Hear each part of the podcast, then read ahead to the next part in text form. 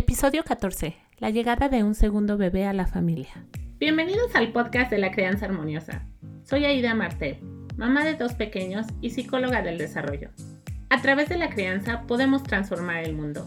Acompáñame cada semana para ver esta transformación en nosotros mismos y disfrutar al máximo a nuestros pequeños. Hola papás y mamás, qué emoción estar de regreso con ustedes para hablar de la llegada de un segundo bebé a la familia. Este episodio es inspirado en una pregunta que me mandó una mamá y se las voy a leer. Dice, ya no sé qué hacer, estoy desesperada. Mi hijo de 24 meses le intenta pegar a mi bebé cada vez que lo estoy amamantando. Cuando estoy cocinando sin mi descuido, se acerca y le pega. Ya le he dicho varias veces que no se puede hacer así. Yo le demuestro cómo hacerlo, con cariño, con paciencia, pero mi hijo sigue haciendo lo mismo. No sé qué hacer. Bueno, entonces vamos a hablar hoy de la llegada de un segundo bebé a la casa. Este es uno de los temas que seguramente los papás y mamis que, que me están viendo van a coincidir que causa muchísima felicidad y también la mayoría de los dolores de cabeza que tenemos los papás cuando empiezan las peleas. Y muchas veces estas peleas empiezan antes de lo esperado. Esta mami también me contó que ella hizo, utilizó muchas estrategias para asegurarse de que su hijo estuviera preparado para la llegada de su hermanito. Dentro de estas estrategias que muchos de nosotros eh, las usamos es leer cuentos que hablen sobre la llegada de un nuevo hermanito, el hablar sobre las cosas que van a ser diferentes cuando esté el hermanito en casa, a lo mejor si tenemos un cuarto separado, hablar, eh, decorar el cuarto juntos y divertirnos escogiendo eh, la decoración y pedirle que nos ayuden, aunque es un pequeñito de 24 meses, son cosas que definitivamente podemos hacer con ellos. Entonces, ¿qué pasa si para nuestra sorpresa, después de planear, de anticipar con nuestros hijos y usar todas estas estrategias, vemos que nuestro pequeño está teniendo muchas dificultades en este proceso de duelo. Cuando yo explico la llegada de un nuevo hermanito, lo explico como un proceso de duelo porque en realidad es lo que es el hermano mayor está procesando este duelo de saber que ya no es el único en la familia. Si ustedes no experimentaron esto en la llegada luego, luego, seguramente lo experimentaron quizá un poco cuando el bebé creció un poco más y ya había la pelea de por los juguetes o por lo que querían hacer, quién quería agarrar qué juguete y entonces se volvía una lucha de, de poderes entre los pequeños. Hoy les quiero compartir tres estrategias que podemos utilizar, especialmente cuando tenemos un bebé en casa y el hermanito es muy pequeño. Estamos hablando de un, toddler, algo así como de, del año a los cuatro años más o menos, que son muy pequeñitos y que les va a costar muchísimo trabajo aceptar y emocionalmente reaccionar como nosotros esperamos. Entonces, esta, esta forma de reaccionar cuando el bebé está amamantando y querer pegar y querer que la mamá no esté con el bebé, es, es, va a ser muy natural en todos estos pequeñines. Entonces, les voy a dar tres de mis estrategias favoritas y voy a terminar este episodio con una de mis herramientas de la caja del bienestar de herramientas del programa de crianza armoniosa que les voy a compartir, que es una de mis herramientas especiales que funcionan muy, muy bien para aumentar la conexión con nuestro pequeño y que entonces esta conexión ayude a disminuir estos episodios. Bueno, pues arranquemos. Esta mami me cuenta que ella dice, no, no se hace eso y comúnmente nosotros como papás se nos ha enseñado a que a nuestros hijos hay que decirles qué está bien hacer y qué cosas no está bien hacer. Y eso es sentido común y todos lo hacemos. Lo que sucede es que cuando supongamos nosotros vemos a el hermanito mayor pegándole a un bebé, nuestro instinto de alarma se activa y va a ser muy, muy difícil que nosotros podamos regular nuestro lenguaje corporal. Entonces, si nosotros nos enojamos y demostramos a nuestro pequeño con nuestro lenguaje corporal de enojo y de desaprobación, el pequeñito de 24 meses lo, lo va a ver como un ataque directo a él. Entonces, cuando nosotros les expliquemos y les digamos, despacio, acaricia al bebé despacio, es muy importante estar checando nuestro lenguaje corporal, porque si nosotros gritamos o nos vemos enojados, entonces lo que vamos a hacer es, entre más veces le digamos que eso no se hace, más veces lo van a hacer, porque se vuelve una lucha de poder y es, comprueban ellos que gracias a que está el hermanito, nosotros estamos teniendo una separación con ellos. Entonces, la recomendación, por ejemplo, cuando la mamá está amamantando al bebé, lo que yo te recomendaría hacer en ese momento es cuando tú vas a empezar a amamantar a tu bebé, tú puedes decirle a tu bebé de 24 meses que se acurruque contigo, dejarlo que se acurruque. Tú puedes tener su cabecita en tus piernas. Al bebé, dependiendo de qué lado te acomodes más, lo estás amamantando. Y mientras lo estás amamantando, estás acariciando a, a tu otro bebé de 24 meses, le estás haciendo cariñitos en su cabello. Si tienes la oportunidad de tener espacios para amamantar y que el papá se quede con él si hay un papá en casa o otra mamá, em, bueno, pues eso sería fabuloso porque entonces tú puedes compartir esos momentos de intimidad, eh, de amamantar a tu pequeño y de gozar y completamente estar presente con él. Si eso no es una opción porque a lo mejor em, estás de maternidad y tienes a los dos pequeños en casa, entonces mi recomendación sería el acercamiento con ambos. ¿Por qué es que precisamente al amamantar nuestros niños se activan mucho más. Porque ellos saben que el amamantar al bebé es, es el lazo más cercano que uno construye con ellos. Y ellos recuerdan cuando nosotros los amamantábamos. Entonces va a ser muy natural que en un momento tan mágico que pasamos con ellos y que ahora ellos ven que nosotros estamos construyendo ese vínculo con nuestro nuevo bebé. Por eso es que es tan Em, que a ellos les, les causa esa activación y entonces en su sistema nervioso se activa y entonces ellos reaccionan pegando al bebé. Si nosotros estamos demostrando que tenemos a los dos juntos y que estamos amamantando, pero mientras estamos acariciándolos o estando con ellos, eso va a reducir bastante su activación. Entonces, la primera es anticiparnos y tener acercamiento con ambos en ese, en ese momento. La segunda, eh, el segundo consejo es la modificación del ambiente. Entonces, si nosotros sabemos que vamos a empezar a, amamantar a nuestro bebé, podemos en ese momento darle juguetes a nuestro bebé de 24 meses. Y lo que yo recomiendo es que ustedes roten los juguetes para que de esa forma sean juguetes que ellos no hayan visto. Y si son juguetes que ellos no han visto por un periodo largo de tiempo, entonces van a estar mucho más interesados en jugar con los juguetes y los juguetes van a ser una distracción mientras nosotros estamos amamantando a nuestro otro bebé. Entonces la segunda es la modificación del ambiente, que en este caso es traer nuevos juguetes para que nuestro pequeño se entretenga con ellos y nosotros podamos tener ese tiempo de conexión amamantando a nuestro bebé. La tercera eh, técnica es la anticipación.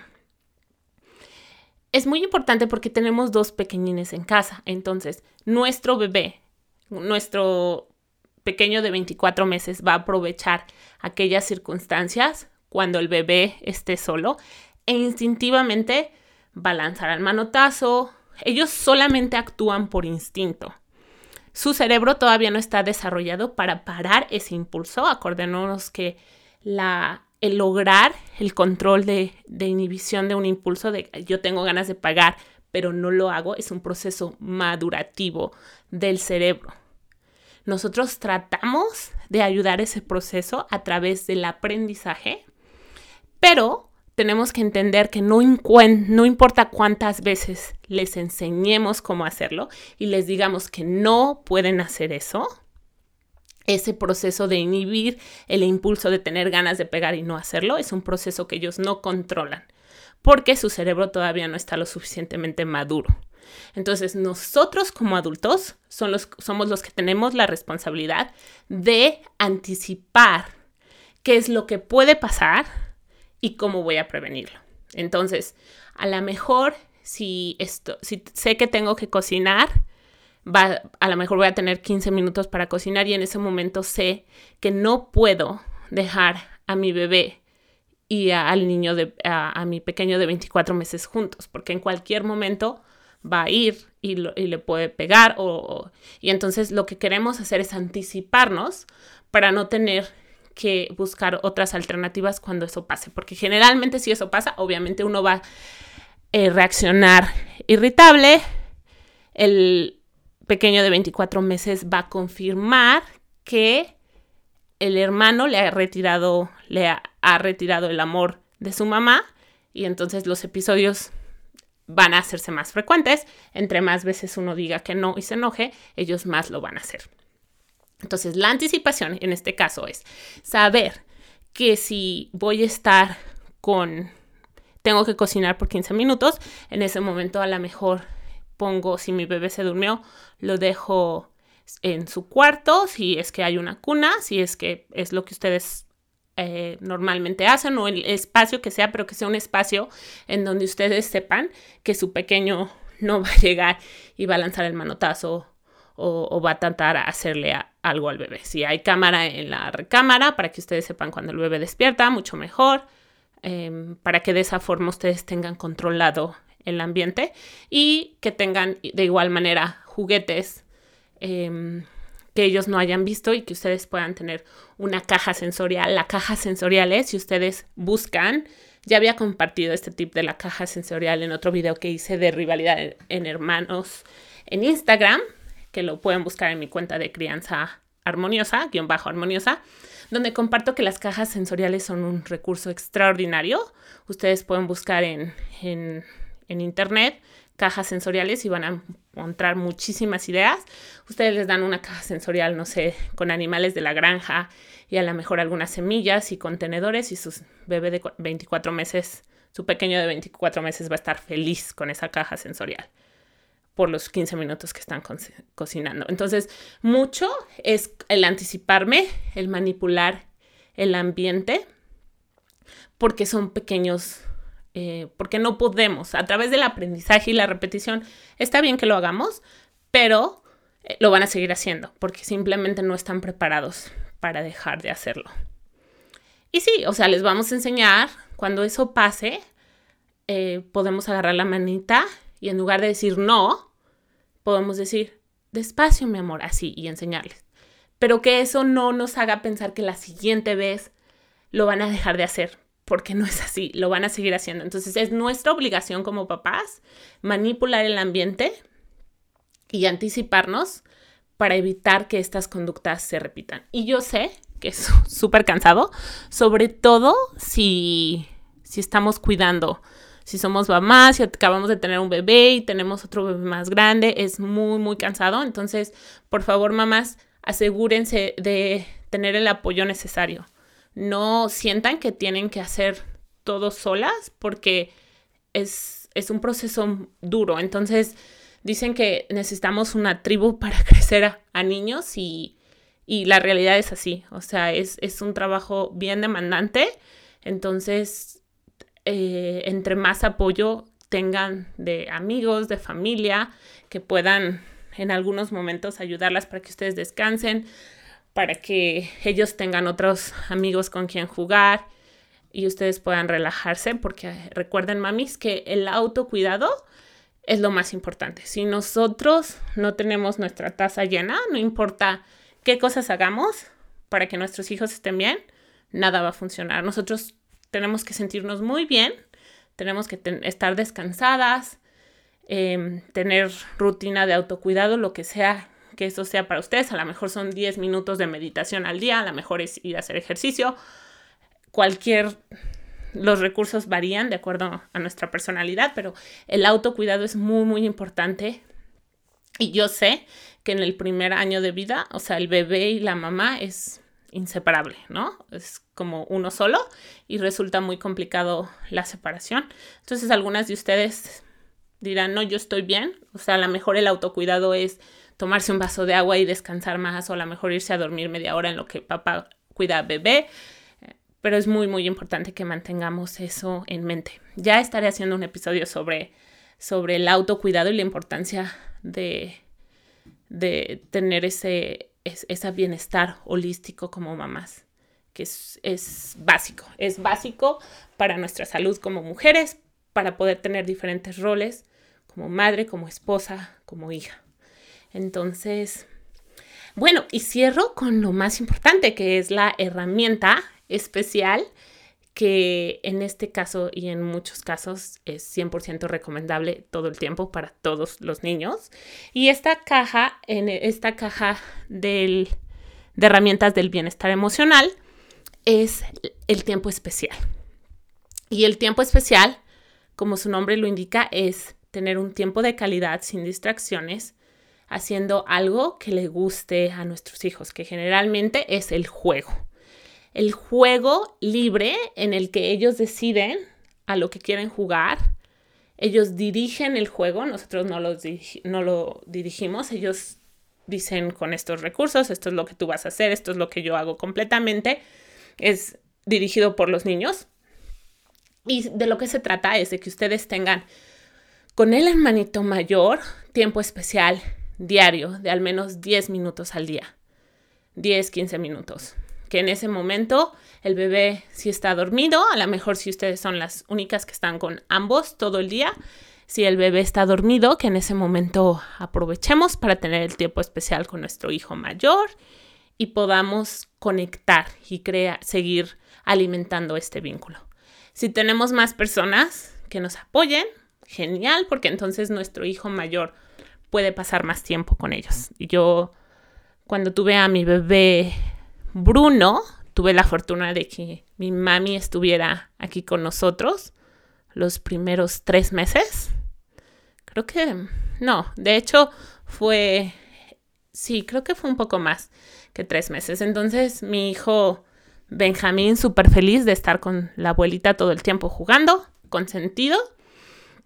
Y entonces ahí lo único que hay que cuidar es que aunque tengamos soporte, no eh, no descuidar el vínculo. Entonces, aunque mamá estaba aquí, pues seguir el tiempo especial para, mm, aunque ellos parezca que no lo necesitan, para seguir alimentando esta conexión y que después no, no sea como el bebé vino a, a reemplazar totalmente, sobre todo cuando nuestros hijos mayores están muy acostumbrados a cierta dinámica, o sea, para nosotros pues el tiempo especial siempre ha estado presente, en los días de Benjamín, entonces cuando llegó Bruno era como, ¿y ahora qué pasa? ¿No?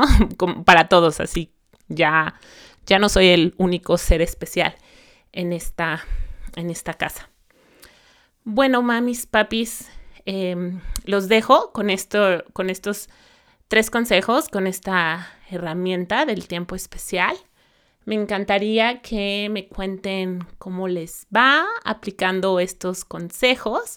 Les recuerdo que cualquier duda, cualquier duda que tengan, puede ser autocuidado, puede ser temas de heridas de la niñez, adolescencia, infancia, parto, cualquier duda que tengan, pueden escribirme, escribirme un mail a crianzaarmoniosa.gmail.com. Pueden contactarme a través de Instagram en mi cuenta pueden mandarme un mensaje directo a crianza-armoniosa. También estoy en Facebook, pueden mandarme un mensaje por ahí y con gusto puedo hacer más episodios sobre cualquier duda que, tengan. Como saben, todas estas, em, yo leo eh, los mensajes que me mandan para hacer estos videos y que sea más real y que sea de cosas que ustedes quieran escuchar, no de lo que a mí se me ocurra que pueda ser interesante, porque a lo mejor lo que a mí me parece interesante no son las dudas que ustedes les están surgiendo en estos momentos. Entonces, lo que me lo que quiero hacer es contestar las inquietudes y, y eh, pues retos que ustedes estén viviendo en estos momentos, pero todo es confidencial. Nunca nunca digo quién escribió la pregunta, entonces eh, para que ustedes se sientan tranquilos de, de enviarme sus dudas. Espero que tengan una muy bonita semana, que, que, disfruten mucho y bueno, nos estaremos viendo la próxima semana para un nuevo episodio en este su programa de crianza armoniosa. Besos, cuídense mucho. Si disfrutas del contenido de este podcast, estoy segura que te encantará mi masterclass Las tres claves para tener una crianza armoniosa. Esta clase te ayudará muchísimo a entender a tus hijos y te dará los fundamentos para que la temida etapa de la adolescencia sea mucho más sencilla. Puedes registrarte de manera gratuita en www.crianzaharmoniosa.com. Será un placer conocerte y resolver tus dudas. Nos vemos pronto.